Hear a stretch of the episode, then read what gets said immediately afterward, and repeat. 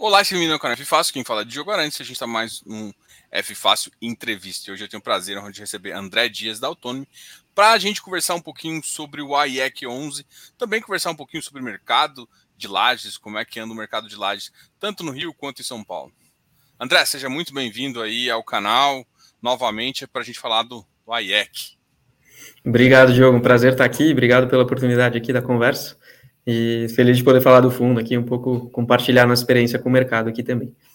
É, legal, a gente estava falando aqui do fundo, né? O fundo nos últimos, últimos mais ou menos um mês e meio subiu da faixa de 72, 74, hoje está batendo 80, né? Ainda bem abaixo do, do VP. E a gente estava até discutindo, é um fundo que tem um produto interessante aqui no Rocha Verá, a gente é, gosta bastante, e também tem um outro produto no Rio de Janeiro, né? Como é que hoje você enxerga o mercado uh, do Rio de Janeiro e como é que você enxerga uh, a recuperação e quais. e é assim, talvez uma pergunta mais difícil seria: aonde estão mais as oportunidades e como é que você. Basicamente isso. Acho que vamos começar por aí. Onde estão as oportunidades e, e o que você enxerga para o mercado do Rio? Não, legal, acho que é boa pergunta. É, de forma geral, assim, eu posso falar um pouco de Rio de Janeiro, né? Mas de forma geral, acho que é um momento de bastante oportunidade, né? Esse desconto que a gente vê não só no nosso fundo de, de versus o patrimonial, mas em praticamente todos os fundos de laje corporativa, para a gente é uma oportunidade bastante interessante para quem está olhando. E tem os diferentes mercados aqui, né? Acho que São Paulo acaba sendo mais óbvio, o mercado que a maioria dos investidores olha, acho que com um pouco mais de carinho, mas a gente tem esse fundo aqui, a gente tem por volta de 30% né, do, do fundo é o, é o imóvel no Rio de Janeiro, que é um, é um ativo que está alocado para o IBMEC até 2032 uh, uh, lá no, no, no, Rio. E o Rio de Janeiro é um mercado que acho que muita gente né, não, não, não, deu muita atenção nos últimos tempos, assim, mas a gente acabou sempre, sempre tendo uma visão um pouco mais, mais otimista ali para o segmento, né? Uh, primeiro que tem muito investimento contratado já para a cidade, assim, quando você olha uh, investimento de, na indústria de saneamento, indústria de óleo e gás, até tecnologia, por exemplo, uh, uh, empresas financeiras, assim, é bastante investimento contratado, é na casa de, né, acho que é 140 bi de reais contratados de investimento. E isso resulta, é, impacta diretamente o mercado de escritórios, né, e, e acho que é aí que, que, a gente pode ver grandes oportunidades. Então, quando a gente olha no Rio de Janeiro, eu acho que é um momento, né, você deve continuar com essa cautela, né, de, de, de, de, né, de, de olhar com, com, com, um pouco mais de cautela, porque a vacância lá, ela é mais alta que, que, que de outros mercados, principalmente de São Paulo, mas o Rio historicamente tem pouca, né, tem pouco, pouca disponibilidade de, de, de realmente qualidade, assim, né, os ativos na média do Rio de Janeiro, eles não têm uma qualidade muito alta, então quando você tem essa onda de investimentos que eu comentei, uh, você, tende a ter uma, uma performance acima da média para os bons ativos, então quando a gente fala em oportunidade, né, o Rio de Janeiro, se escolher bem os ativos, né, escolher bem uh, uh, as regiões ali, você pode ter retornos muito acima da média de né, de outros motivos. Então a gente olha com o Rio de Janeiro com um pouco de cautela, mas com bastante, com bastante otimismo. Assim, a gente vê que uma né, oportunidade ali de crescimento de preço de aluguel, ela é muito, ela é muito mais elástica que em São Paulo, por exemplo. Né, quando o mercado ali pega e vai bem, os bons ativos, sem ter um aumento de aluguel muito rápido e, e, e pode ser bastante elevado. Então é um mercado, acho que para olhar com carinho aí, né, que pode surpreender a todos aí nos próximos anos. E assim, as notícias já estão aí, né? É, acho que não precisa olhar muito longe para para poder ter esse, né, esse sentimento de que o mercado está melhorando. A gente sente isso no nosso portfólio, assim, né, não só do, né, obviamente não desse fundo, que já está né, zero de vacância e, e, contratado até 2032, mas a gente tem um outro ativo aqui na Autonomy também, um outro fundo, tive bastante visita, tivemos locações aqui importantes nos últimos meses, então o Rio surpreende ainda um pouco, assim, acho que uh, é um mercado para olhar com carinho e que acho que vai surpreender bastante gente com, com a retomada dos preços, diminuição da vacância, e uma performance possivelmente acima da média do, né, do quando você compara com São Paulo também. Né? Que também é uma oportunidade, né? acho que os preços em São Paulo também estão bastante descontados. A gente já vê alguma, alguma melhora né, na, na Faria Lima, por exemplo, é, outras regiões começam a, a, a, ter uma retomada de preço, de locação, então, assim, tem bastante oportunidade, né? no momento é bastante, acho que está todo mundo bastante machucado aí desses últimos anos, né, mas, mas, então, assim, isso gera oportunidades mas em alguns casos pode ser né, um pouco mais elástica, um pouco mais rápida do que outros.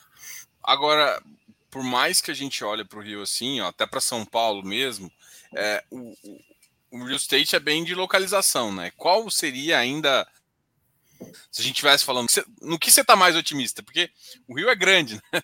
então deve ter ativos localizações não tão boas e em algumas localizações um pouco melhores. Quais seriam as localizações do Rio que faria mais sentido para o investidor às vezes olhar e também que até vocês olham claro. para algum fundo? E quando a gente fala em localização, o Rio é bem interessante, porque ele tem uma restrição natural de, de, de espaço, né? Assim, você não consegue crescer para os lados, né? Um lado você tem o mar, outro lado você tem o morro, e o meio ali já está praticamente totalmente ocupado, né? Você não tem muito né, oferta de terreno ali, então você acaba não tendo muito para onde ir, né? Ou você vai um pouco mais afastado ali para Barra, ou assim, você literalmente não tem mais tanta opção.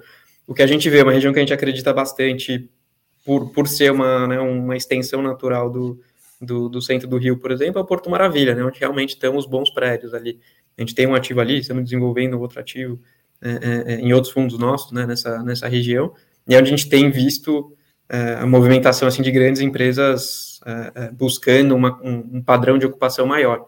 Até porque é a região onde tem o VLT, né, tem acesso a transporte público, tem incentivos fiscais ali para algum tipo de empresa, então é uma região que tem, tem se beneficiado bastante desses aspectos. acho que tem, tem bastante tem bastante tem um chãozinho ainda aí para ter essa né, para ter esse, esse aumento de valor de aluguel, mas sim, nosso ativo ali está praticamente está 90, talvez mais de 90% ocupado. É, outros ativos ali já alocaram nos últimos anos razoavelmente bem. Então é a região que tem assim tem atraído boa parte dessas grandes multinacionais, grandes empresas ou dessas empresas de, por exemplo, saneamento, óleo e gás que a gente tem visto. As regiões, outras regiões mais premium, né, como por exemplo é, Zona Sul ali, né, você pega Leblon, é, outras regiões, assim, o aluguel ali é muitas vezes é mais alto que Faria Lima, né? E só que ali assim você não tem disponibilidade, né? Ali são pequenos prédios, lajes pequenas normalmente, é um perfil de ocupação diferente. Então ali dificilmente né, você vai ter uma grande uma grande indústria indo né, para colocar nessa região. Então depende muito do perfil do, do inquilino. Acho que as grandes multinacionais, né, grandes empresas, grandes né, empresas de, de, infraestrutura, por exemplo, elas tendem a ir para prédios de melhor qualidade, né, de, de, de um ativo melhor em regiões, por exemplo, como Porto Maravilha e empresas um pouco mais de nicho, seja, por exemplo, gestoras, seja é, é pequenas boutiques, etc., aí elas vão para as regiões de maior valor, né, que é, por exemplo, uma, é um, é uma zona sul do Rio, etc. Então, depende muito do perfil do inquilino. Eu acho que se você tiver um, é um grande ativo AAA, né, padrão do que você teria aqui de forma geral em São Paulo, aí, sim, você não tem muito aonde ter esses ativos, né? Então, você naturalmente acaba indo para essa região é, do Porto, e algumas regiões até do, do, do, centro, que de forma geral, assim, se você né, foge do, da, das piores localizações ali, você tem, né, você tem ainda um potencial.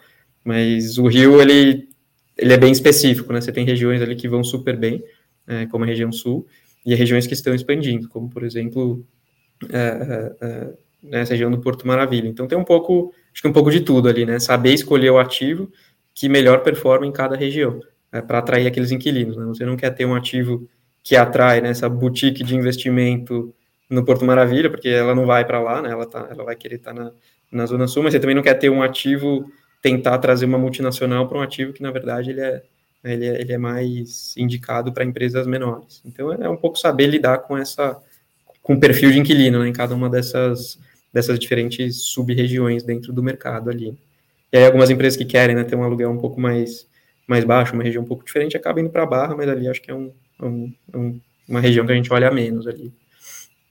Você acha que ainda vai ter muita entrega no Rio que, que, que gere algum impacto? Né? O que aconteceu ali no início do, do, do da crise ali do Rio foi que é, o Rio tinha supervalorizado, assim, numa época ali, principalmente pós-governo uh, 2008, 2012, assim, tinha uma valorização absurda, assim, de ativos que começaram a valer três vezes é, o valor. E de repente, o, o, isso atrai o quê? Atrai construção. E a construção.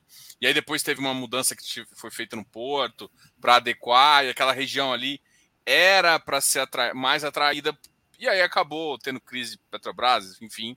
E todas uhum. as empresas do ramo de petróleo, mais crise do petróleo também o petróleo chegou a bater, acho que 40 ou 50 é, dólares de barril de petróleo. Então, tudo isso influenciou muito negativamente é, essa questão. E, e, assim, a gente ainda tem entrega, né? Porque hoje o, o barril está maior, o pré-sal teve aí, alguns leilões já, já, já rodaram, mas falta alguma coisa ainda para engrenar mais o rio ainda. É, se não tiver entrega, pode ser uma oportunidade? Como é que você enxerga? Se tem entrega, é, entrega ainda? É, quando você olha, já falo sobre entrega, mas quando você olha em valor de aluguel, por exemplo, né? É, acho que as pessoas não devem ter muito uma noção aqui, mas se você pegar o valor de aluguel no auge do, né, do, do, boom do Rio de Janeiro, é, inflacionar esse valor até hoje, ele é três vezes maior do que a média de aluguel no Rio. Então, assim, na prática, você, se você tivesse um valor de aluguel hoje três vezes maior do que ele é hoje, você estaria em patamares que eles eram é, lá, né, lá na, na, no auge do, do, do, mercado do Rio de Janeiro. É, só para dar um contexto aqui, né? E foi justamente ali quando a gente tinha eleições, é, eleições não, desculpa, tinha Copa do Mundo, tinha Olimpíadas, tudo né, centrado ali no Rio de Janeiro, se criou aquela expectativa, né, aquele otimismo, e que acabou tendo bastante entrega, e coincidiu bem com né, o pior momento do Rio de Janeiro ali, né? Que foi é, Petrobras quase quebrando, muita empresa, e o Rio de Janeiro tem né, uma ocupação grande de, de da indústria de petróleo e e de empresas públicas, né? Então, quando você tira esses dois, né, esses dois grandes, grandes grupos de inquilino, a região sofre bastante, né? E é isso que, que, que, manteve essa, essa, essa vacância alta durante esse período. É, olhando para frente, assim, né? Não tem mais nada sendo entregue, né? Absolutamente, é, assim, acho que se tiver alguma coisa entregando, assim, é um pequeno retrofit, algo do tipo. Acho que a única exceção, na verdade, é até um ativo que a gente tem é, lá no, no, no Porto Maravilha, que é um ativo é um retrofit, assim, ele é um projeto bastante icônico aqui, eu não vou gastar muito tempo falando dele, porque senão a gente vai ficar aqui duas horas falando, mas é um, é um, é um projeto diferenciado, né? ele é um retrofit de um ativo de 1890, e esse, assim, é a única entrega de escritórios que tem, pelo menos de um, de um padrão de qualidade né, mais, mais alto, que tem para os próximos quatro anos, então é, a competição de novos ativos ela é praticamente inexistente, e isso, historicamente, sempre beneficiou os mercados, né, que tiveram um pouco entregue. Então, no mercado cíclico, é, você estar alocando em um momento que não tem mais nada sendo entregue, ele acaba podendo ser uma boa oportunidade. E no Rio não tem, assim, absolutamente nada, né? Então, tirando com exceção desse, desse ativo que eu comentei, é, é, é bastante restrito. Então, tudo que vier de novo investimento, de nova alocação, é, vai, né, vai comer na vacância é, na, na, cabeça ali. Antes até de entrar em, em São Paulo, no, nos principais mercados de São Paulo, é, o centro de São Paulo ele está sendo meio que também um, tá sofrendo um processo ali de retrofit. Vocês e autônomo, eu sei que vocês fazem bastante retrofit e tudo mais. Vocês chegaram a, a olhar algum ativo lá? A gente sabe, pelo menos eu conheço dois ativos icônicos também lá de São Paulo que estão recebendo isso. Um, um ativo residencial, um ativo até virando residencial. Uhum. Tem umas coisas bem diferentes acontecendo acho que tem uma política lá, inclusive de incentivo também para melhorar, voltar a melhorar o centro de São Paulo, né? É, tem alguma coisa que vocês têm olhado nesse sentido? Isso é uma coisa que faz sentido o investidor começar a olhar? É, falar um pouco da sua opinião também sobre isso. Claro, o, é bem, é bem separando só aqui, né? Isso é algo que a gente olhou, sim, tem uma tese que a gente acompanha, a gente conhece algumas pessoas que têm feito isso, então a gente acompanha de perto mas sendo bem claro aqui, não para o AIEC, né, não para o nosso fundo listado, sim, que acho sim. que é uma estratégia bastante diferente, né?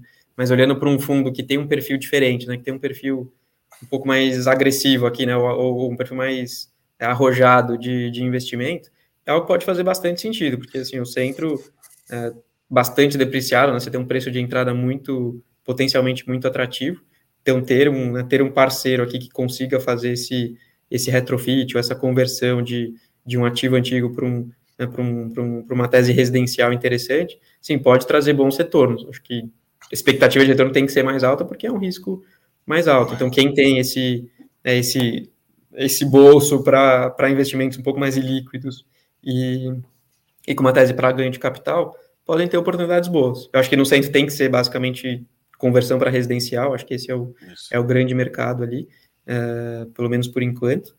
Mas, assim, a gente olhou, mas não tem nada, nada avançado, assim, a gente acompanha, porque acho que é, um, é uma classe interessante, mas hoje não é um investimento que, que, que está ativamente no nosso pipeline, né? Acho que é algo, é algo que a gente monitora, mas ainda não, não, não, não achou o momento para alocar.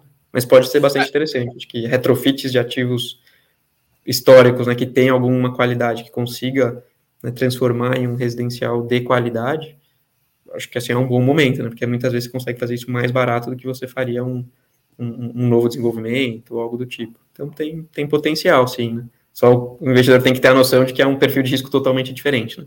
Não espera que você vai receber uma renda recorrente ali, nada do tipo. Mas é uma estratégia puramente de ganho de capital e, e, e muito provavelmente líquida durante algum, algum período mais longo de tempo. É, aproveitando esse ensejo, e antes até de entrar no mercado de São Paulo, autônomo em si, igual você falou, vocês já estão acostumados a fazer vários tipos de, de entregas, inclusive eh, entregas importantes aí, já também no mercado de lajes, inclusive.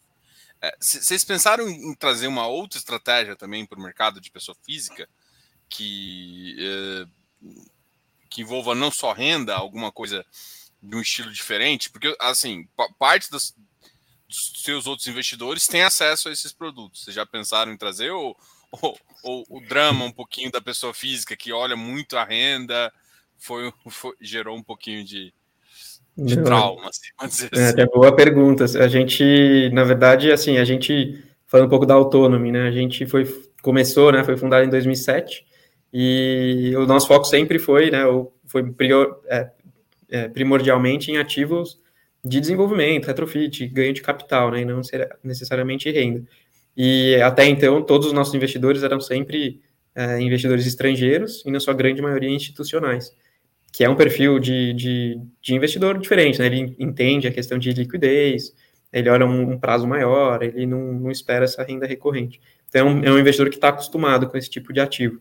Mas é uma provocação que a gente faz aqui recorrentemente com, com, com investidores brasileiros, né? Desde, desde a family office, desde é, distribuidores, né? Como, como os grandes bancos aí que fazem distribuição para pessoa física, que a gente entende que assim, os investidores, pessoa física, eles deveriam alocar uma parte do, do capital dele, uma parte pequena, para ativos ilíquidos, né? ativos pô, de desenvolvimento, que tem uma estratégia de ganho de capital. É, então, assim, é uma provocação que a gente tem aos poucos introduzido no mercado, a gente vê algumas grandes casas indo nesse sentido, então acho que muito em breve isso deve, né, deve ser um pouco mais acessível para o investidor pessoa física, e é, é, um produto que assim, a gente está acostumado a fazer, a questão é, em vez de, né, de criar ele para o investidor estrangeiro, institucional, é criar ele de uma forma que seja um pouco mais adequada para o investidor brasileiro. Então, isso está no nosso DNA aqui, está no nosso plano, sim, e a gente gostaria de tentar trazer para o investidor pessoa física. Né?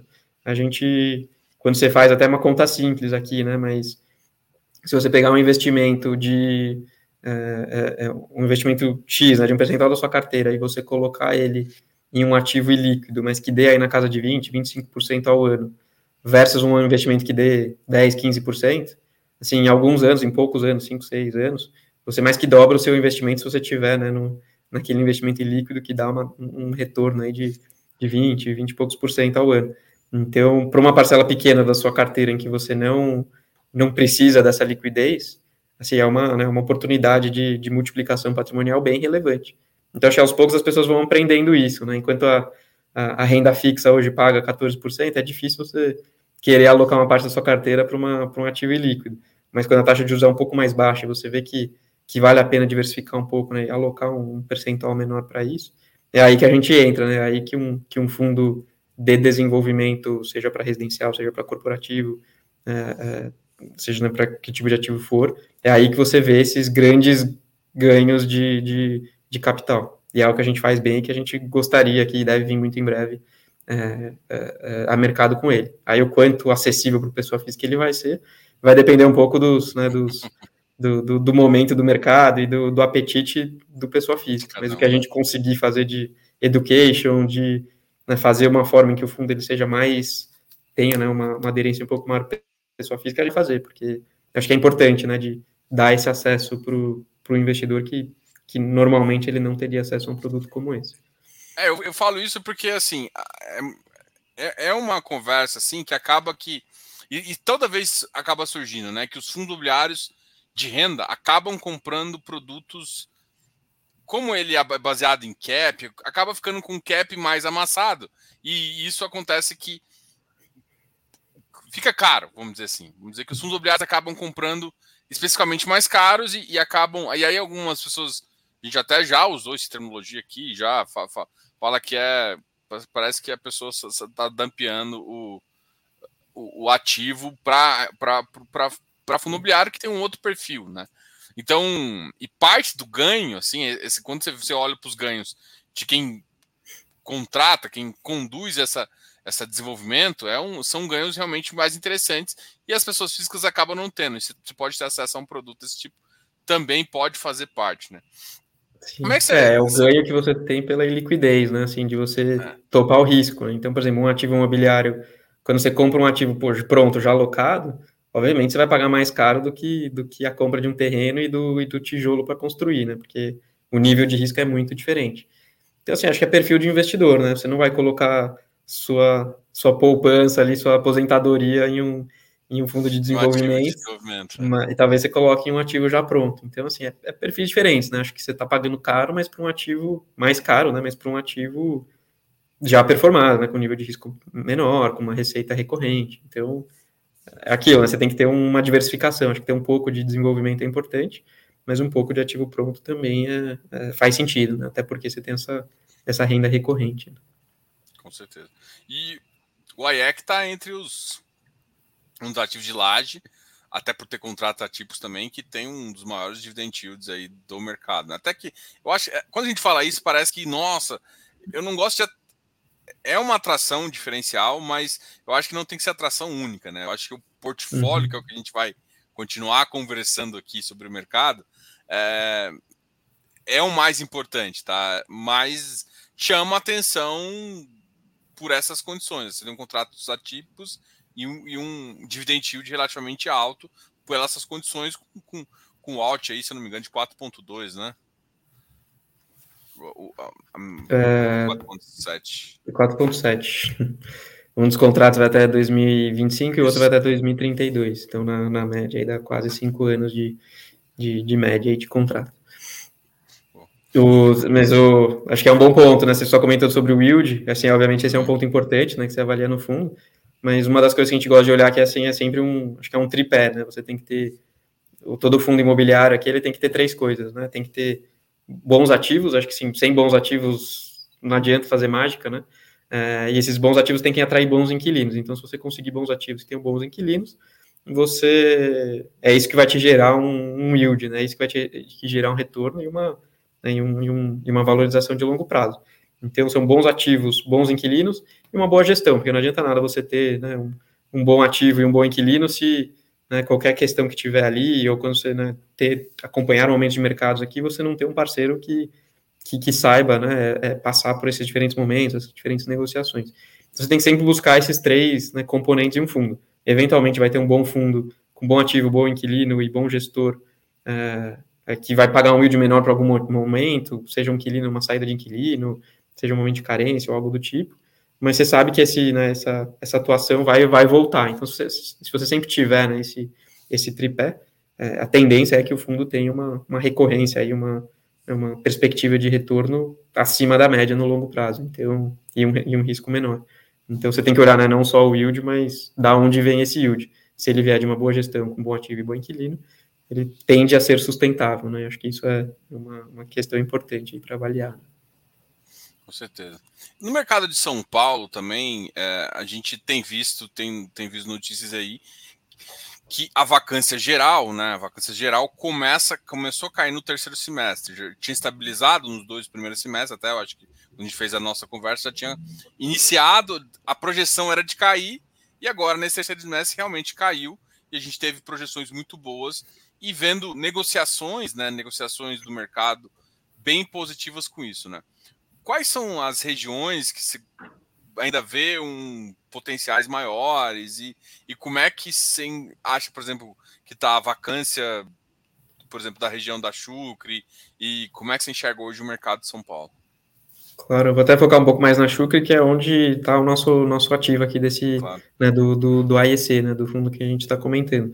Mas, de forma geral, acho que, assim, o que, que a gente vê em São Paulo, né, os últimos é, quatro trimestres foram de absorção líquida positiva, é, isso traz um impacto é, positivo né, para o mercado, reduzindo a vacância. Então, isso é, acho que é um primeiro indicador de que assim, a gente já está virando aquele, aquele momento, aquele momento, aquele pior momento durante a pandemia. Então, isso é importante.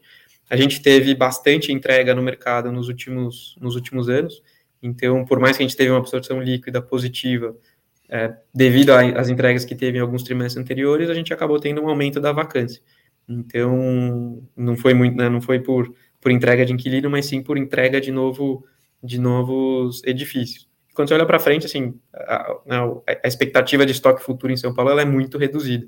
É, diferente do Rio, assim, tem alguma entrega, mas ela é, acho que é 60%, é mais de 60% é, é, menor do que, do que o histórico, né? Então, quando você olha para frente, assim, é muito reduzido a quantidade de entrega que vai ter em, em todas as regiões, né? Então, isso deve ajudar a manter aí a, a, a vacância em queda.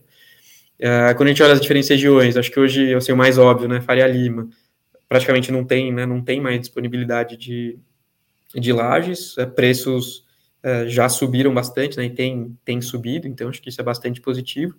Historicamente é isso que acontece, né, a região principal, assim, ou com menor vacância, ela começa a subir preço e isso vai transbordando, digamos assim, para as outras regiões. Então é algo que a gente espera aqui, que, que a gente começa a sentir, acho que ainda bastante devagar, mas que é, é a expectativa aqui, é que, por exemplo, a região da Shukri-Zaidan, que é onde tem os melhores, né, os ativos mais novos, né, os, os AAAs mais, mais recentes, e que é a região, o eixo natural de crescimento da região, é onde boa parte de, de, de, de das grandes empresas né, que, que, que, querem logar grandes áreas vão, vão acabar indo. Né? Primeiro que não tem disponibilidade em outras, em outras grandes regiões, e porque são os ativos, bem ou mal, de, de, de maior qualidade. Então, eu acho que esse crescimento de aluguel que a gente já vê nessas regiões que, que tem uma vacância mais baixa, como, por exemplo, Faria Lima, Vila Olímpia, etc., a gente deve começar a ver, talvez um pouco mais para frente, em regiões como a Chucre Zaidan. Então, ela tem o, acho que ela tem uma elasticidade um pouco maior do que hoje você vê nessas outras regiões, porque o aluguel ainda está num, num, na mínima histórica. E aí, conforme você vai ocupando, né, você vai diminuindo essa vacância, isso impacta diretamente no, no, no preço. E aí, quando você olha, né, postar no momento de preço mais baixo da história. É, vacância em queda, é, inquilinos fazendo grandes mudanças. Né? Acho que a gente ficou um tempo aqui de, de, de, pandemia em que ninguém fazia muita movimentação, algumas entregaram lajes, e hoje a gente vê o contrário, né? A gente, a gente vê algumas notícias, e a gente sente isso até em, em outros ativos que a gente tem no portfólio aqui, é, de empresas que entregaram laje e estão retomando, né? E, e, e, é engraçado que numa empresa reduz o tamanho do escritório, né? Ou fala que vai ser híbrido, faz um super alvoroço, né? Publica redes sociais, né? Faz, né? Um, um super, né? Um super né? divulga em, em, jornal, etc. Mas quando ela começa a alugar laje de volta, né? Para retomar aquela ocupação que ela tinha antes, ela não fala nada. Né? Então a gente ainda não viu isso na, né, nas, nas notícias, assim, de uma maneira como a gente tem visto acontecer. E aos poucos, quando isso acontece, assim, você começa a ver impacto no, no preço, né? você começa a ver sentimento de, de, de um sentimento um pouco maior de urgência nas empresas de tomada de decisão para alocar novas áreas. Então, é aí que estão as oportunidades, né? Eu acho que o, o aluguel que a gente tem hoje, por exemplo, no Rocha Verá, ele tem um potencial upside bastante significativo aqui, né? ainda mais quando você compara com outras regiões. Então, é possível, assim, pode ser que demore um pouco mais, é né? uma questão de alguns meses a mais aí, mas é algo que, que, que deve acontecer conforme essa vacância vai reduzindo e, e essa absorção líquida vai, né, vai, vai, vai acontecendo, né, o que é natural que aconteça, é, é, é, ainda mais agora, né, que a gente passa eleições, passa pandemia, passa guerra e, e, e, e essa retomada de, de, espaço vai acontecendo. Principalmente empresas que entregaram lá, já estão pegando de volta agora. Uma pergunta: os novos contratos que têm saindo para as empresas, o GPM ainda é uma, maior ou as empresas deram uma espinhada com o GPM e, por exemplo, eu penso para as novas renovações, até do próprio fundo, né? É, a tendência virou IPCA mesmo ou, ou não? Ainda, ainda mais, porque sempre majoritariamente os contratos de aluguel sempre foram GPM. Eu acho que isso, desde residencial, é uma coisa que a gente carrega há muito tempo. Mas eu acho que os dois, os 20, 19, 20 e 21, assustaram a galera.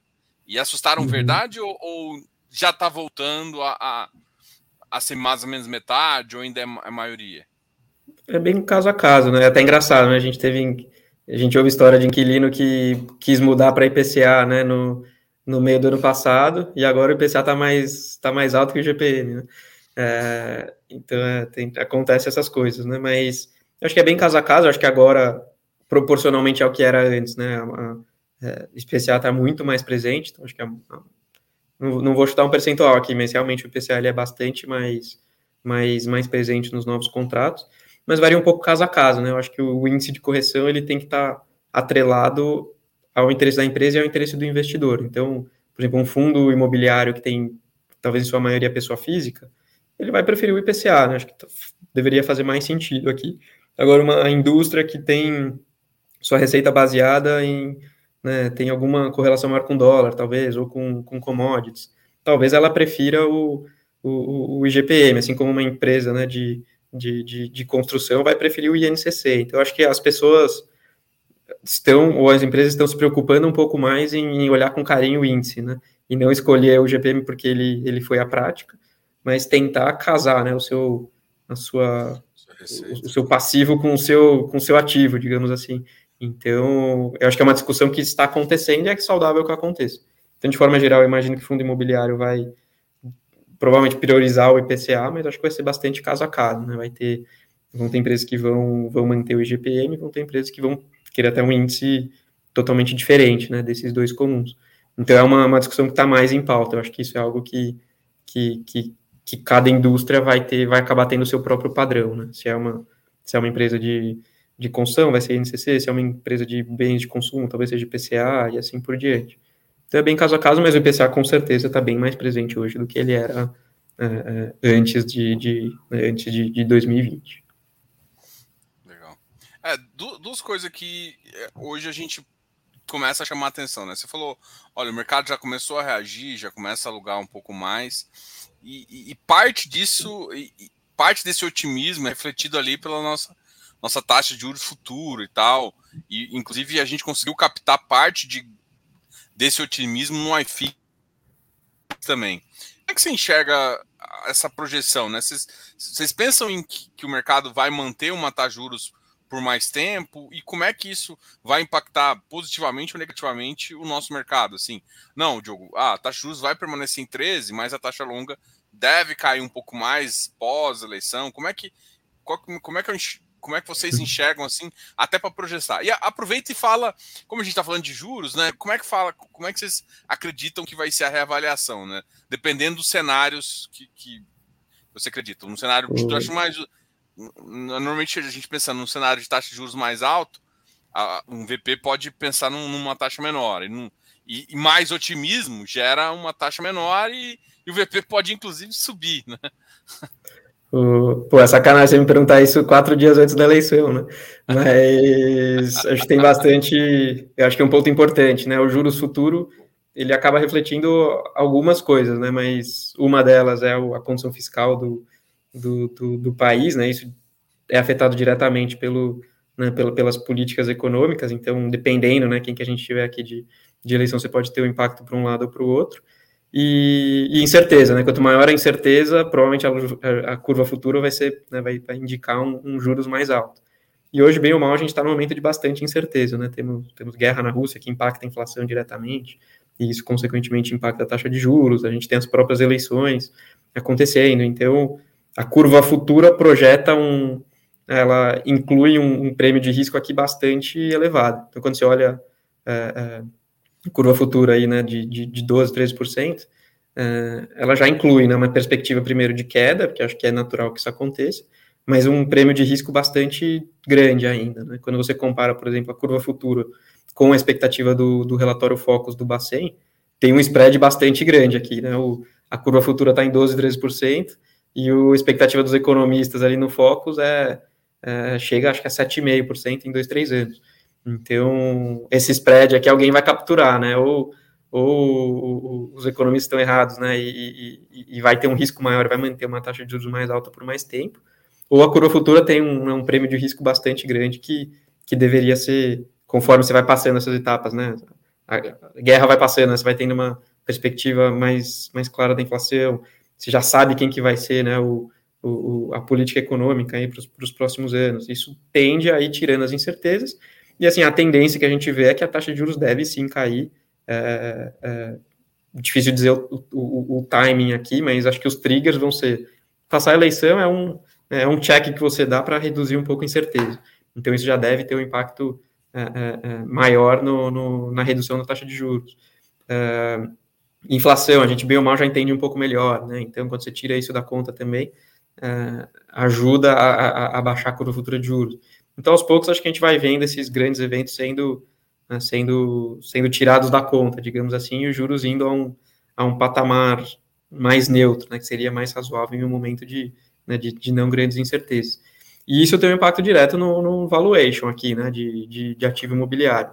É não só pelos cap rates, né, quanto maior os juros, maior o cap rate, consequentemente menor o valor do ativo, até se fizer um fluxo de caixa descontado né, nas receitas futuras, quando você traz o valor presente, você vai trazer uma taxa mais alta, né, então isso vai, vai, vai resultar num valuation mais baixo.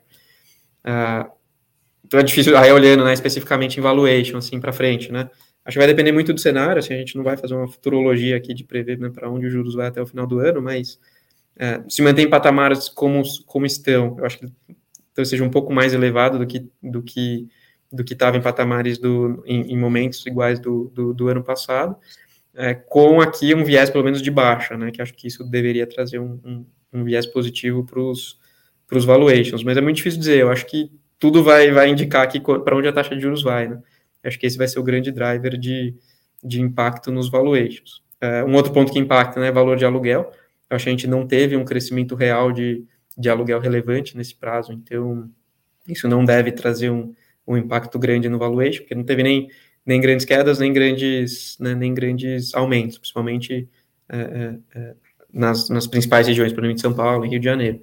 E que é um dos vertentes, né? Eu acho que os principais é, é valor de aluguel e valor de, e valor de, de taxa de desconto. Então, assim, é difícil dizer hoje. Acho que a taxa de desconto é o mais sensível aqui, é o que mais pode variar nos próximos dois, três meses. E o valor de aluguel teve algum ganho aqui, principalmente de inflação, mas não teve grandes movimentações. Então, assim, eu não esperaria, pelo menos para os nossos ativos aqui, grandes movimentações né, de, de valor, porque assim, taxa de juros tem algum ajuste ali, mas talvez não, não, não deve ser um patamar muito diferente do que estavam no ano passado. E o aluguel real, assim, ele acabou não mudando tanto assim também. Então, eu não imaginaria aqui grandes movimentos, né, nem para cima nem para baixo. A gente tem alguns ativos, entre outras classes, né, logístico, por exemplo, a gente viu alguns ganhos reais de aluguel em alguns, em alguns setores, então talvez em alguns segmentos logísticos você veja um ganho, um ganho real acontecendo, né, isso impactaria a valuation. Uh, mas para lajes corporativas aqui, acho que, tirando um outro ativo que, que viu, né, uma, uma melhora de aluguel, acho que não, não tem uma expectativa aqui de que vai ter grandes surpresas aqui, nem para cima nem para baixo. Hum, legal. Eu vou compartilhar aqui o último relatório de vocês, relatório de agosto, para a gente pra fazer uma pergunta sobre é, a reserva de caixa, como é que vocês tratam isso, reserva, e também para falar um pouquinho de guidance, né? Não sei se vocês, você gosta um pouco de falar sobre isso. Uh, mas deixa eu só compartilhar aqui. O, a gente, falando um pouco de guidance, né? A gente. Acho que é legal passar uma sensibilidade que a gente acaba não incluindo, né? Mas ele é um fundo por ter contratos atípicos, dois contratos atípicos, essa receita já contratada, né? 0% de vacância. Em teoria, você consegue ter uma previsibilidade bem interessante, né? De, de distribuição futura para os próximos meses. É, a gente olha aqui, por exemplo, a despesa financeira em torno de 5 centavos, baixa, e o que o fundo, o resultado do, do, do fundo, ele tem, tem sido 83 centavos, você tirando, uh, esse mês você acabou tirando um pouco mais, né, para vocês terem uma linearização. Uh, e uhum. no final vocês fazem ajuste, né? Por exemplo, em, em junho do, do, do ano do, desse mês, desse ano, você fez um ajuste positivo aí, principalmente depois que saiu o resultado com a Dow, né? Que foi onde também vocês conseguiram ter um resultado bem forte no ano. É, exato. A gente teve em, no primeiro semestre o, um, o término de uma arbitragem com o inquilino, que era a DAO, e isso liberou algumas retenções que a gente tinha. Então, por isso que a gente teve esse, esse pico né, de distribuição em março e, e, e em junho, né, que foi uma receita extraordinária aí nesse, nesse semestre. Mas olhando daqui para frente, né, hoje a gente está nesse patamar, se olhar na tabelinha ali de baixo que está na tela, de 72, a gente aumentou agora para 73 centavos por cota, e deve ser mais ou menos o patamar que a gente mantém aqui, pelo menos até o final do ano. Né? Em, em janeiro, a gente tem um novo ajuste por inflação no contrato da Dow, então deve ter aí algum, algum ajuste, mas uh, esse 73 aqui eu acho que é um bom é um bom guidance aqui, né? Ele é deve ser uma distribuição que deve ficar daí para cima, né? É, a gente tem, você até comentou, acho que dos 10 centavos aqui que a gente reserva de caixa, que é essa segunda, segunda caixinha vermelha aqui do, do gráfico, a gente tenta linearizar, né? Deixar, deixar essa distribuição de dividendos o mais, o mais recorrente, o mais recorrente, o mais estável possível, né? com exceção dessas, né, é, é, é desses eventos extraordinários, né? Como por exemplo a gente teve ali em, em, em, março. Então, a ideia é sempre assim, vai ter mês que a gente vai ter uma reserva de caixa maior e outros menores. Então, quando você olha isoladamente julho, ela parece uma reserva alta. Mas quando você olhar né, no, no final do semestre a média, ela vai ser algo, algo um pouco mais um pouco mais em linha aí com os com os 5% né, que o fundo pode reter. Né? A gente é obrigado a distribuir 95% por, por, por norma, e, os, e a gente deve ficar, pelo menos pelos próximos meses, aí mais próximo desses dessa distribuição mínima obrigatória de 95%. Então, fazendo essa retenção aí dos 5%, mas para ir montando um caixa mesmo aqui, para como boa prática e criando esse, é, esse, esse colchão aqui de reserva, é, olhando mais para o longo prazo, até porque, como você tinha falado antes, né, ele é um fundo de laje corporativa que mais paga dividendo do IFIX. Então, a gente não, não vê essa, essa urgência, assim, ou essa, ou essa é, é, é, essa, essa, essa, necessidade imediata de distribuir 100% do resultado. Né? Acho que criando uma reserva de, de caixa, olhando um pouco mais para frente, ela pode ser, pode ser importante aqui para o fundo e é, e é um pouco a nossa política aqui, dado que a gente já distribui um dividendo num patamar bastante interessante. É, aqui você tá, dá, dá até para olhar, né? No acumulado, o resultado foi 644 de resultado total do, do ano, né? Uhum. E distribuíram, ou seja, teoricamente vocês têm aí uns 32 centavos para ficar nos 5%, então é possível de ver mais acúmulos, mas então isso aqui é dá para manter um guidance nesse nível aqui, então.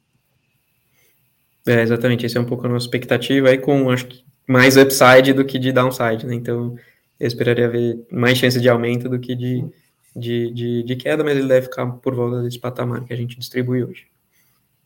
Legal. Uh, vamos falar um pouco então do IBMEC em si, né? Um, uhum. um ativo, talvez um ativo que hoje ainda pode gerar ainda talvez uma certa insegurança por conta da arbitragem, mas vou falar um pouco da, dessa arbitragem e também do processo inteiro que chegou até essa arbitragem. Claro, é, dando um contexto aqui, acho que para todo mundo, né? Esse é um imóvel que está alugado para o IBMEC até 2032 ele é um contrato atípico e a gente teve, e aí como a gente falou antes, né, no ano passado a gente teve um IGPM é, é, bastante elevado, foi 34 ou 37% em, em, em, junho do ano passado, que foi 100% é, aplicado para o contrato, né, porque como, são, como é um contrato atípico, você acaba não tendo essa questão de revisionar ou de alteração de, de, de, de valor da prestação, né, ela basicamente vai seguindo o, o, o que está previsto no contrato. E aí o IBMEC acabou é, entrando com, uma, com um pedido de troca de índice, é, de troca de GPM para o IPCA. É, foi um pedido, é, originalmente começou com, até que está na tela aqui, esse pedido de tutela é, antecipada pré-arbitral, que é basicamente né, tentar no judiciário que você pague é, menos, né, você pague a reajustada IPCA e não IGPM, enquanto você discute o mérito da causa. É, esse pedido foi indeferido, e aí na sequência eles entraram com a arbitragem. Então, a arbitragem, é, para quem não conhece, ela é basicamente um, uma alternativa aqui é, para é, em vez de entrar no judiciário, você tem uma discussão em câmara de arbitragem, é, normalmente entre partes, né, entre, entre, entre empresas ou, ou, é, ou, contratos, normalmente eles são discutidos em arbitragem e não via judicial. Tem exatamente o mesmo efeito prático, então que uma arbitragem é, der de sentença, ela tem valor valor judicial equivalente. Então, é uma forma de você é, ter um processo um pouco mais rápido, né, e um pouco mais, mais qualificado, talvez, para esse tipo de discussão. E é onde a gente está hoje, né? A gente está numa conversa, a gente está em uma arbitragem com eles, é, que é primordialmente para troca de índice. Então, eles buscam IPCA, enquanto o contrato prevê o IGPM. É, um ponto importante, acho que esse, né, o mérito da causa, e até a opinião né, nossa aqui também, mas dos, dos nossos advogados contratados, é que o mérito é bastante favorável ao fundo, né, bastante favorável para a gente. Então, as chances de ter qualquer perda aqui são bastante remotas. É, é um, né, um contrato bastante forte, contratos atípicos têm uma jurisprudência bastante favorável, então é, é, as chances de perda aqui são, são bastante remotas, não é, acho que o cenário base aqui é que ao término desse processo a gente mantém exatamente como está, né?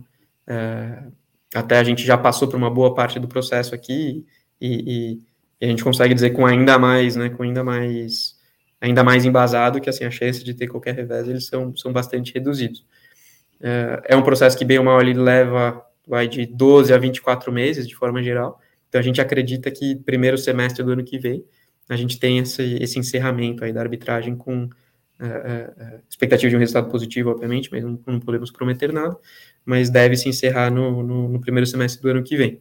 E aí, com esse, né, com, com o término da arbitragem, essa, essa discussão se, se encerra e o contrato segue a vida normal. Então, é meio que onde a gente está hoje, né? Acho que é uma. É um, é, é, por ser um contrato tip, atípico, ele traz uma segurança bastante grande, né, de previsibilidade de receita, mas por outro lado, ele ele causa esse desconforto aí com o inquilino que, assim, bem ou mal ele teve que ser, né, ele teve, teve esse GPM repassado né, de maneira integral. Então, e é onde a gente está hoje nessa discussão aí, primordialmente da troca do índice. O processo arbitral, ele, ele começou aqui no, numa certa data em dia 21. Então, teoricamente, ele questiona que a partir daquela data ele quer trocar ou se ele quer trocar a partir do início do contrato, ou seja, só para ver possível uh, a, a, é, impacto financeiro. E, e, assim, no, no da Down, vocês, eu já sei as uhum. respostas, mas eu acho que tem muita gente curiosa. Mas uh, no Dadal vocês fizeram uma certa retenção, né, que inclusive gerou esse, o dividendo que a gente comentou ali acima. Para esse caso aqui, como é que funcionou? Se vai ter essa, esse também upside assim que terminar o arbitragem? Vamos falar dessas duas Claro, no, no, no, caso da Dow, né, que já foi, foi um resultado né, absolutamente favorável para o fundo aqui, acho que o mérito é muito parecido, então serve né, de, de um conforto adicional aí que a gente já teve uma discussão parecida e que foi, foi favorável para o fundo, então acho que tem esse conforto. E no caso da Dow, a gente fez realmente uma retenção lá de trás, né, uma parte da receita a gente veio retendo ao longo do tempo, e aí ao término da arbitragem, a gente, como né, não, não usou essa, essa retenção, a gente liberou como uma distribuição extraordinária né, para os cotistas. Nesse caso aqui, a gente não está fazendo nenhuma retenção, a gente né, tem distribuído né, a maior parte do dividendo, a gente tem aquela retenção que a gente comentou antes dos, né, de eventualmente segurar os, os 5% que a gente pode, não necessariamente relacionado à arbitragem, mas é algo que a gente, que a gente como política aqui, tem retido. Então, ao término, a gente não espera ter um, né, nenhum tipo de, de, de, upside aqui, né, de liberação de retenção, de repassar um, um, um aluguel diferente, porque ele basicamente está seguindo o contrato normalmente e, é o que a gente espera que, na verdade, ele se mantenha exatamente como está. Então, não tem nenhuma retenção adicional, não tem nenhum. Né, ao término da arbitragem, basicamente, é a expectativa é que o contrato se mantenha exatamente como ele está. Então, sem, sem, eh, sem grandes impactos. Né? E aí você tinha perguntado sobre a retroatividade né, desse pedido. É, de forma geral, você não pode é, pedir efeitos retroativos né, numa seja no judiciário seja numa arbitragem.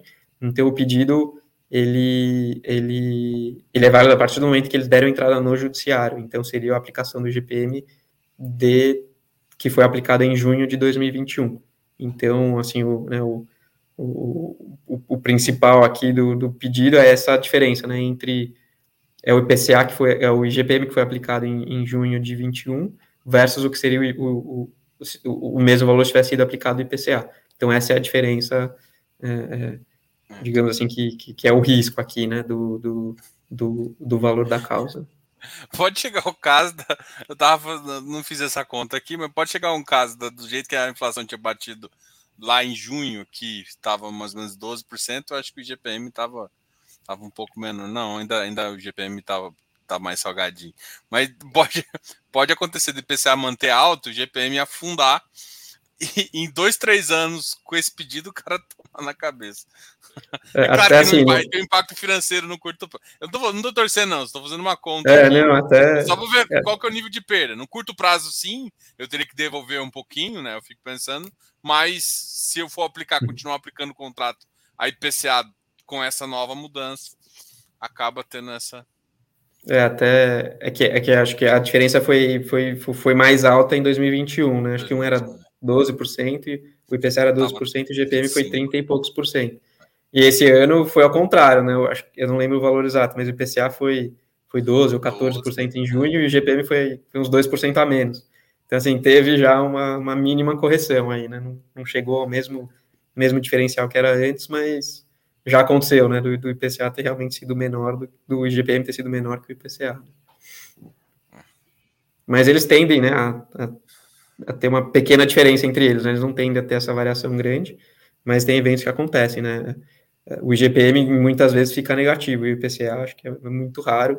Ele, por mais que agora a gente tenha essa deflação momentânea, mas num período de 12 meses ele dificilmente fica negativo. E no IGPM às vezes acontece, né? Uma, uma valorização do dólar, algo do tipo, é uma desvalorização do dólar, algo do tipo. Ele, você pode ter um IGPM, um IGPM é bem mais baixo que o IPCA, assim como você teve ele né, bem mais alto em alguns momentos. Entendi. Bom, depois do, da, da, arbitragem, a DAO perdeu. A gente não vê nenhum. Eles estão pagando, né? Que senão teria um fato relevante, ou a receita não estaria uhum. aí. Teve alguma. algum impacto no relacionamento? A DAO mudou? Acho que depois da arbitragem, ou é, as empresas são mais profissionais em relação a isso? Não, não pega birra igual. igual um, ah, perdi, perdi, tentei, não deu certo, agora continuo no meu contrato e, e vamos seguir. Acho que é bem caso a caso, né, de empresa a empresa, mas nesse caso, assim, o relacionamento é super bom, né, e na verdade eles, é, eles, eles foram uma das empresas, né, aquelas multinacionais que, que demoraram mais para voltar, né, que ficaram um tempo maior de, de pessoal trabalhando remoto, e esse ano eles começaram a voltar, né, e esse, esse discussão, né, essa conversa com eles de como voltar, de ajudar, né, os, a, a criar algum tipo de, de evento aqui para os funcionários, etc. Então, assim, foi um relacionamento super bom aqui, né, de, pô, vamos, vamos fazer algum evento no, no, no jardim aqui do Rocha Verá, é, é, algo do tipo. Então, teve esse relacionamento, essa, essa troca aqui de, de, né, de, de, de, ideias para né, auxiliar nessa volta. Então, eles já, já, têm, já voltaram, né, começaram a voltar. De cada, cada semana que passa, aumenta aqui o fluxo de pessoas no escritório deles. E o relacionamento, assim, ele, ele sempre foi muito bom, né? Ele continua, assim, normal, assim, é quase que impacto zero. Até porque os times que tocam essas, essas, essas conversas são um pouco diferentes, né? O time que, que tocou a arbitragem, pelo que a gente percebeu aqui, era um time da sede deles dos Estados Unidos, né? Eles que tocaram esse, né, é, essa arbitragem. Então, assim, ele é bastante dissociado do relacionamento que a gente tem com, com o time local aqui. Então, ele acaba tendo uma diferença se o relacionamento ele não é impactado, assim, né, ele não cria, não é que nem né, se o seu contrato de aluguel aí na sua casa, né, se tiver um, um problema com, com, com o seu, né, com, com, a pessoa que você faz o aluguel, você talvez crie uma, né, você, você tem uma, uma birra, digamos assim, de longo prazo. No caso de empresa, assim, acabam sendo áreas tão separadas, né, que, que acho que isso não, não, não tende a durar muito tempo, né, até porque as pessoas vão trocando, né, você vai tendo um, um, mudança de estratégia, etc, isso acho que de de médio e longo prazo, o impacto ele é praticamente zero, assim, né, de, de impacto no relacionamento. E nível de ocupação dos, dos dois, né, tanto do IBMEC quanto disso? Porque, assim, a gente sabe que o modelo híbrido está mais aceito, e inclusive algumas empresas nem modelo híbrido elas adotaram, elas voltaram 100% escritório. E, e, a questão desses dois, como é que, vocês, como é que você enxerga isso? Claro, eu acho que tem um pouco de diferença de perfil, né, de, de uso, né, um é, obviamente é uma, uma, é, é uma escola de negócio, é uma faculdade, e o outro é uma, é uma grande multinacional. Acho que vou dar um exemplo aqui do Rocha Virar de forma geral, né, e não é muito diferente pro, o, especificamente para a DAO, mas a gente tem hoje um nível de ocupação, ele é por volta, na média, por volta de 60% que ele era antes, né, isso em, em termos de uso de catraca, e se você pegar os dias de maior fluxo, né, normalmente quinta é o dia que a gente tem maior fluxo de pessoas. Né?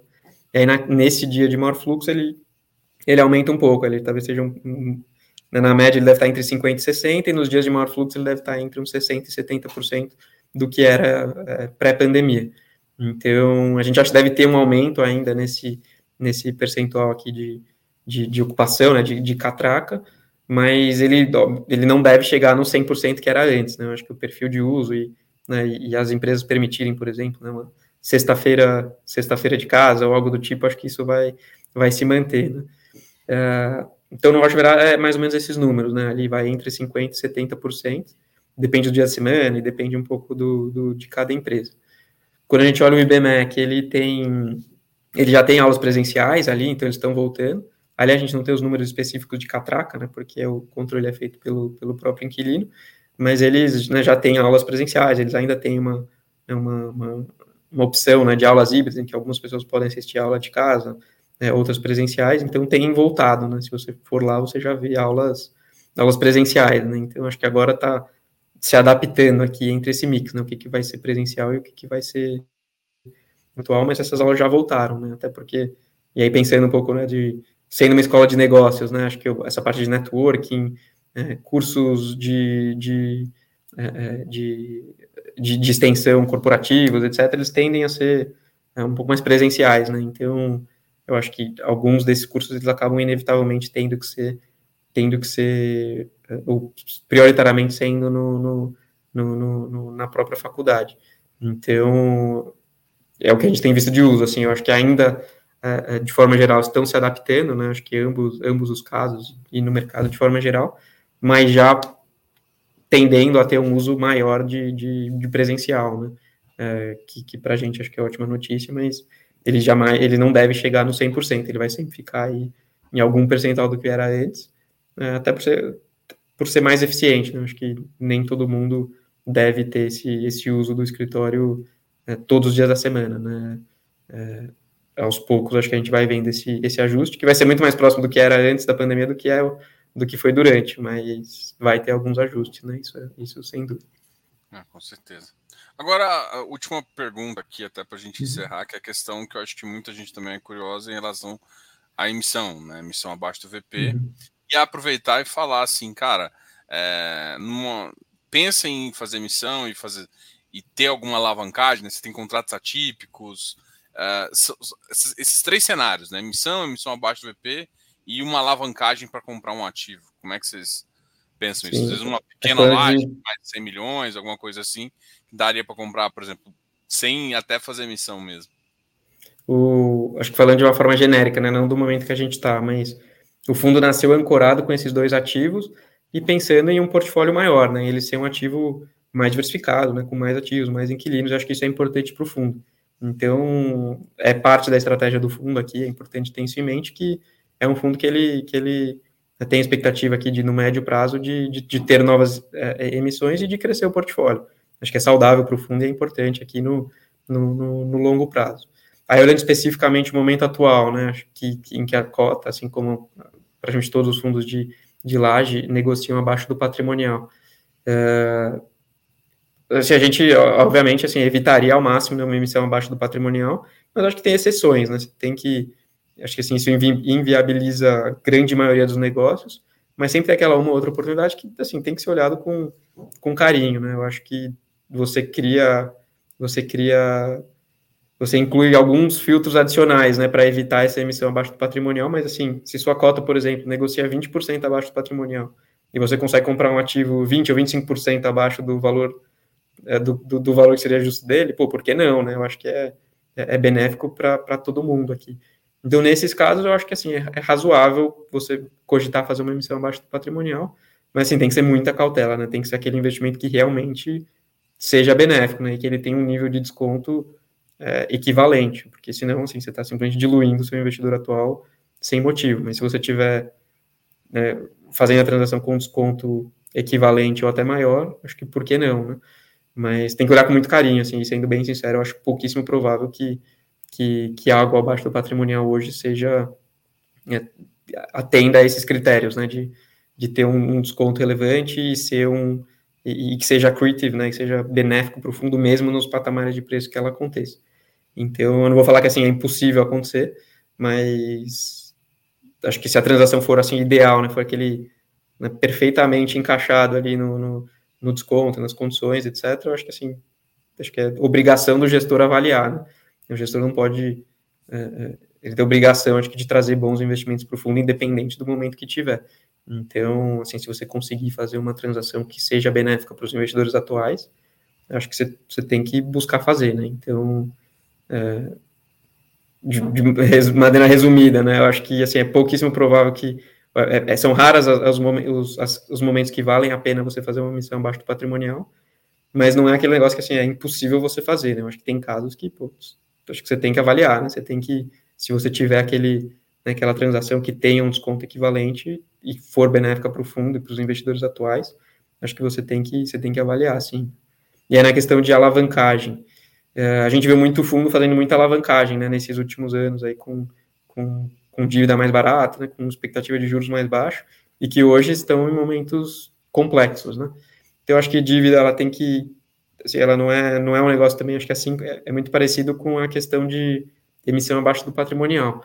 É, você não tem que ver ela como, você tem que ver ela como um, é, é como algo que pode te ajudar, né, ou algo que, que, que pode trazer um benefício para o cotista, mas sim, são, são poucos os casos em que ela realmente traz um, um, benefício sem aumentar o risco.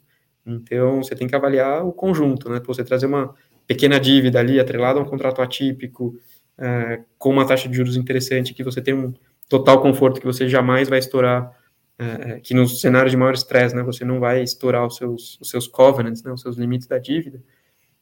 Assim, pode ser interessante. Acho que eu não faria uma emissão uh, a qualquer preço simplesmente porque você conseguiu captar uma dívida, mas sim, você tem que olhar com tem que olhar com cautela. Né? Eu acho que acho que o, o, a lição aprendida aqui de alguns dos fundos é que você não pode fazer a qualquer preço, né? E, e, e a quantidade de dívida importa. Então, assim, um pouquinho de dívida eu acho que é saudável, mas o foco vai sempre ser é, vai ser sempre crescer via equity, que é o, é o perfil do fundo, né? Você tem um, um, um ativo de renda estabilizado é, você não quer é, você não quer grandes grandes riscos aqui a mais, né? Então você é, tem que tratar a dívida de acordo com o perfil do seu investidor. E acho que o investidor de um fundo de renda ele é bem menos é, arrojado que o agressivo que o que seria em um fundo, por exemplo, de desenvolvimento. Então, eu acho que pode ser benéfico, mas assim tem que ser acho que tem que ser super alinhado com o perfil de risco do fundo. Então, assim, não é algo que a gente considera que acha que é corriqueiro, mas é algo que tem que ser colocado na conta, né? Eventualmente pode ser benéfico para o fundo ter uma ter algum tipo de alavancagem, mas em, em, condições em condições conservadoras, né? Digamos assim. Legal. Eu vou aproveitar e pegar uma pergunta aqui que isso uhum. tem acontecido bastante, assim, o Gabriel está perguntando. O que acham de fundo base 10?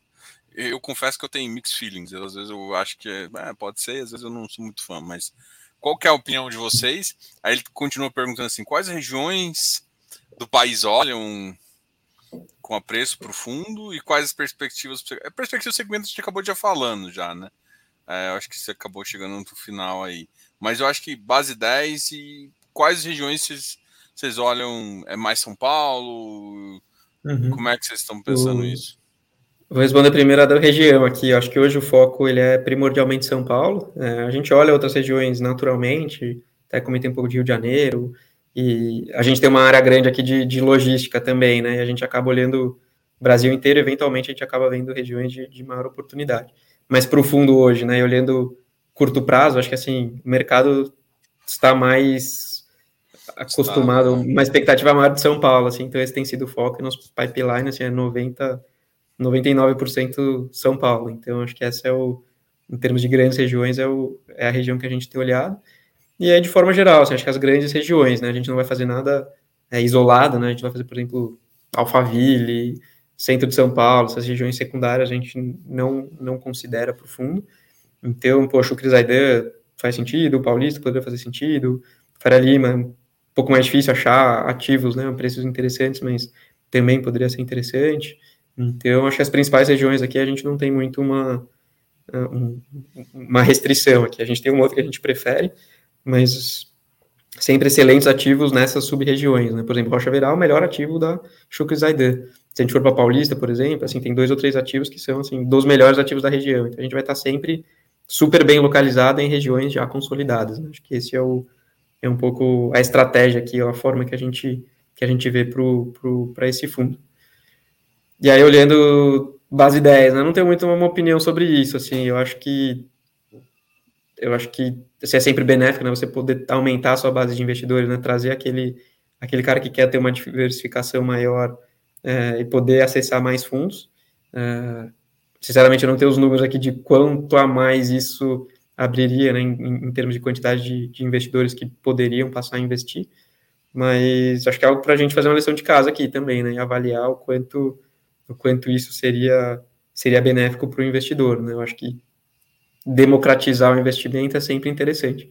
Então, é, é, é algo para se avaliar. Acho que hoje é, são poucos os fundos né, que têm esse, essa base 10, né? Mas, mas não tenho muito uma opinião formada, para ser sincero. Eu acho que não tenho dados suficientes aqui para saber o quanto mais investidores isso, é, é, é essa base mais baixa traria, traria esse acesso, mas acho que é algo para se, se, avaliar, assim, acho que tem que, tem que ver os fundos que fizeram essa, essa conversão recente e ver o, o crescimento aí da base de investidores, porque bem ou mal, democratizar o investimento é sempre bem-vindo, né? Acho que é, o cara que tem essa perfil de investir 10, que seja 10 reais, né? O cara conseguiu juntar 10 reais no, me, no mês e comprou uma cota, assim, é esse tipo de investidor que a gente quer, né? O cara que, putz, pensa no longo prazo e está criando esse, esse patrimônio, e é importante, se, se bem ou mal, você ser, você né, trazer esse investidor para né, o seu, pro, seu mundo aqui, né? Para o investimento, investimento alternativo, investimento que você pensa mais no longo prazo.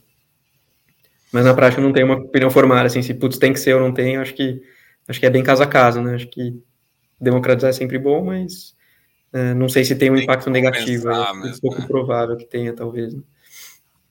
Entendi. Bom, André, obrigado aí pelo bate-papo. Eu acho que foi bem legal. O pessoal conseguiu tirar dúvidas, a gente conversar bastante sobre o fundo, conversar bastante sobre o mercado de office. Vou deixar você falar as últimas palavras e a gente encerra por aqui. É, pessoal, dá um like aí no vídeo.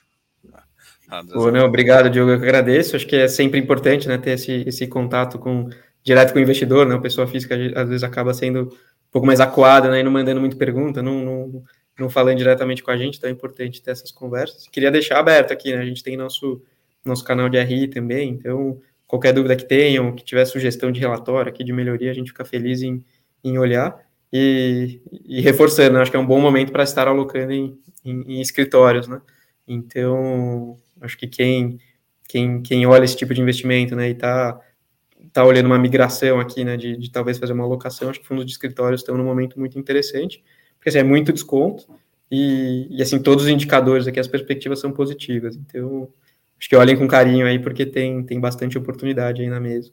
É, não só falando do nosso fundo, acho que o nosso fundo principalmente, né, porque é um, é um yield interessante, um potencial ganho de capital, mas no mercado de forma geral. Então, qualquer dúvida também, como eu comentei, o nosso RI fica 100% à disposição aqui. Né? Eu queria agradecer de novo a oportunidade aí e a conversa, e até a próxima. Boa. Bom, seja sempre bem-vindo aqui, a gente vai ter outras conversas, falar do fundo. Pessoal, muito obrigado aí a todos que estão assistindo aí.